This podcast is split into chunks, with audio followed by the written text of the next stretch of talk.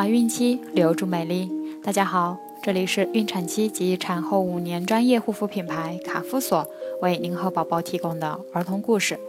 我是主播蜡笔小新。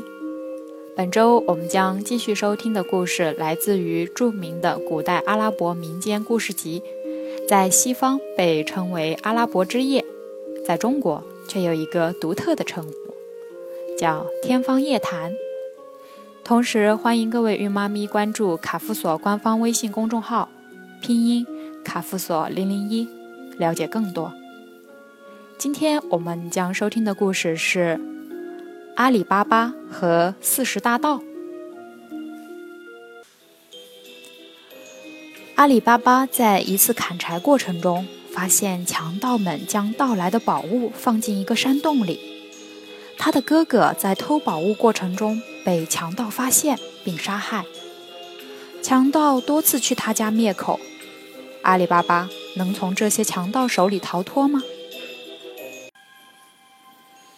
在一个小镇上，住着两个亲兄弟，哥哥卡西姆很富有，弟弟阿里巴巴很贫穷。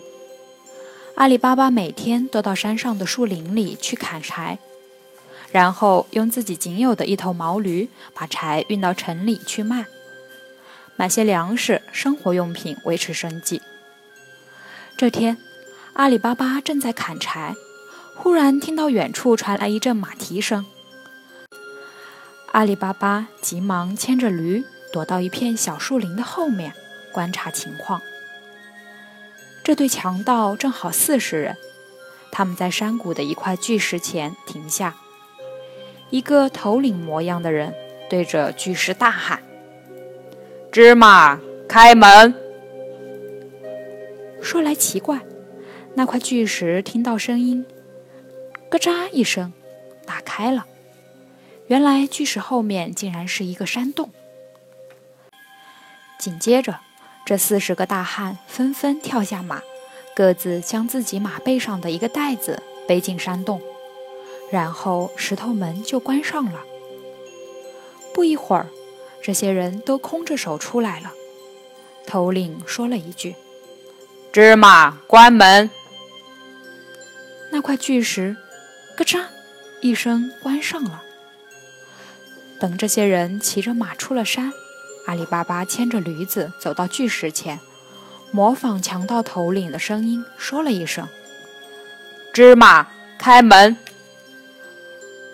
话音刚落，巨石就像刚才那样打开了。阿里巴巴试探着走进山洞，身后的石门又自动关上了。阿里巴巴进洞后仔细一看，发现里面摆满了金银珠宝和数不清的金币。阿里巴巴捡了两大袋金币，然后赶快牵着驴子回家了。阿里巴巴的妻子见到这些金币，非常激动。它们太多了，数都数不过来。对了，去卡西姆哥哥家借个斗来量一下吧。恰巧卡西姆不在家，阿里巴巴的妻子就对卡西姆的妻子说：“嫂子，我买了几升米，借你的斗用一下。”卡西姆的妻子心想：“咦？”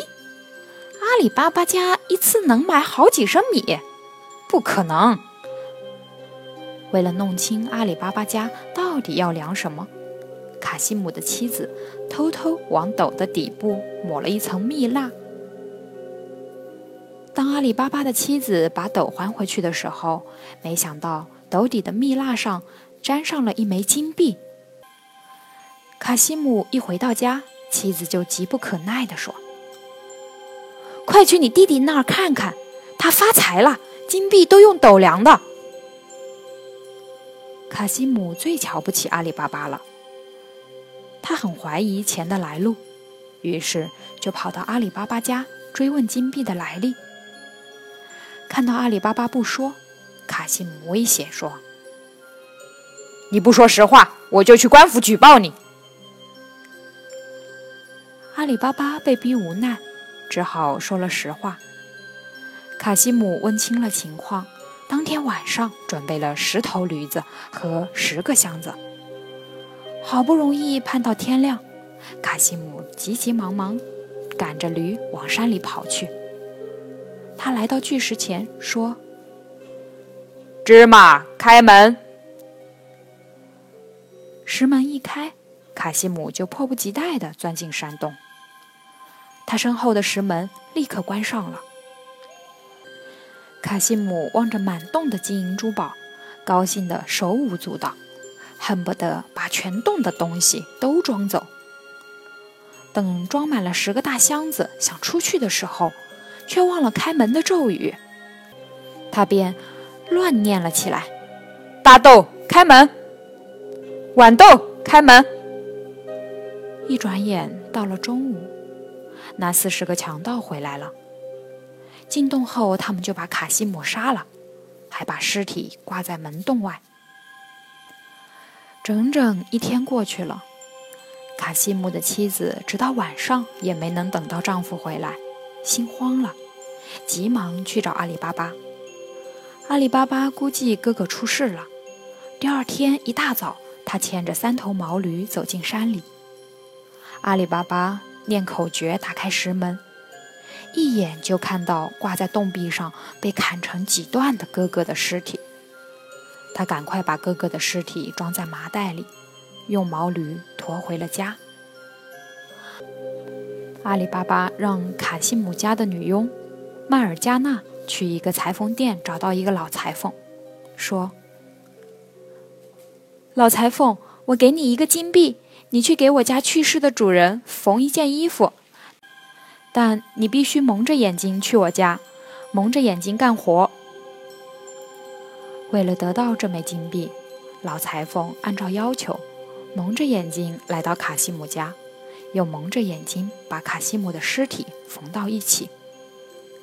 卡西姆的妻子才把卡西姆下葬了。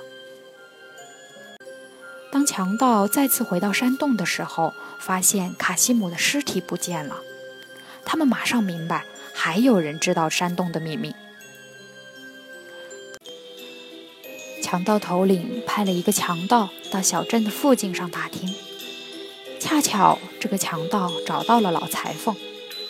老裁缝说出了迈尔加纳的事情，强盗马上拿出两个金币，让老裁缝蒙上眼睛。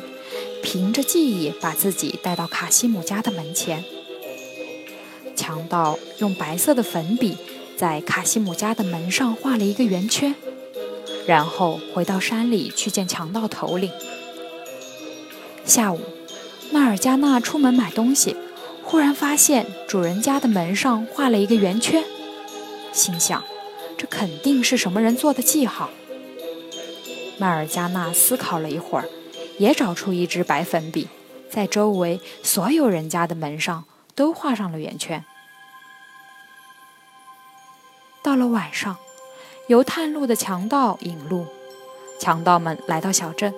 当他们找到卡西姆家附近的时候，发现周围的门上都有白圈圈，只好回到山里。一进山，那个引路的强盗就被强盗首领杀了。第二天，又有一个强盗被派下山去打听。这次，强盗用红粉笔在门上画了一个圆圈，然后回去见强盗首领。不久，这个红圆圈也被迈尔加纳发现了。迈尔加纳又用红粉笔在周围每家的门上都画了圆圈。第二个强盗也被杀了。强盗首领决定亲自下山查看，他也用了两个金币，请老裁缝把自己带到卡西姆家门前。不过，强盗首领没有在门上画圈，而是仔细观察了周围的环境和特点后，回到山里。然后，他准备了三十八口大缸，并在其中的一口缸里装满了油，让剩下的三十七个强盗。分别钻进那三十七口没有装油的缸里。准备好了，他把自己打扮成商人的样子，用毛驴驮着所有的缸来到小镇。晚上，强盗首领敲响了卡西姆家的门。麦尔加纳打开门一看，是一个卖油的商人要借宿。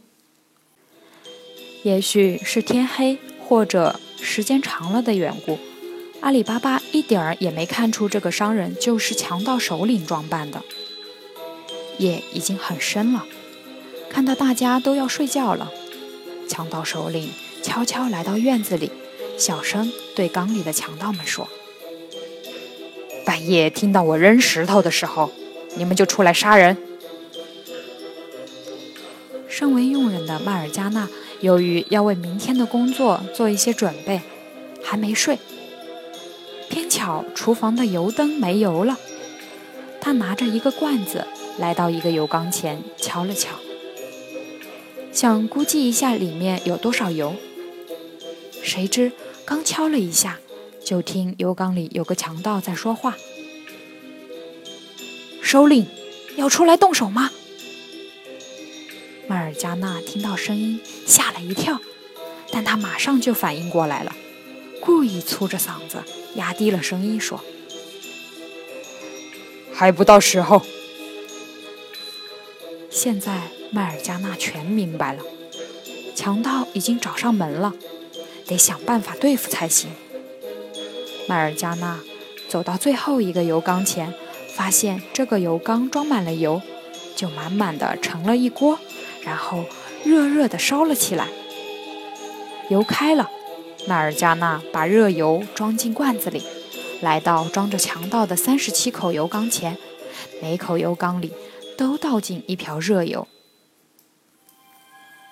这些强盗还没明白发生什么事情，就被烫死了。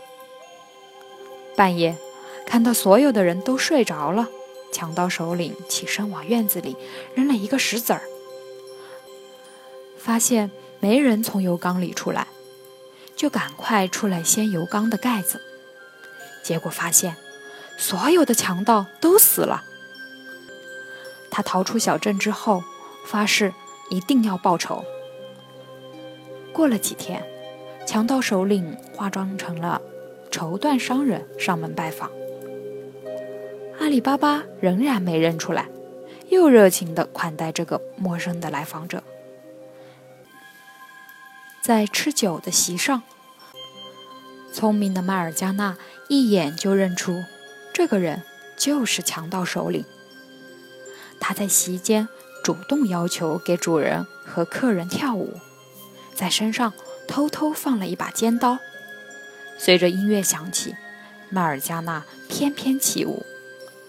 当他转到强盗身边的时候，猛地拔出尖刀，杀了到处抢劫杀人的强盗首领，为当地人除了害。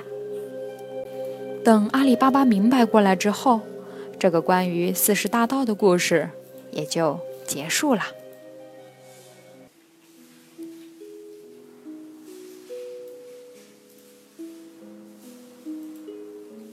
好了，今天的故事就讲完了。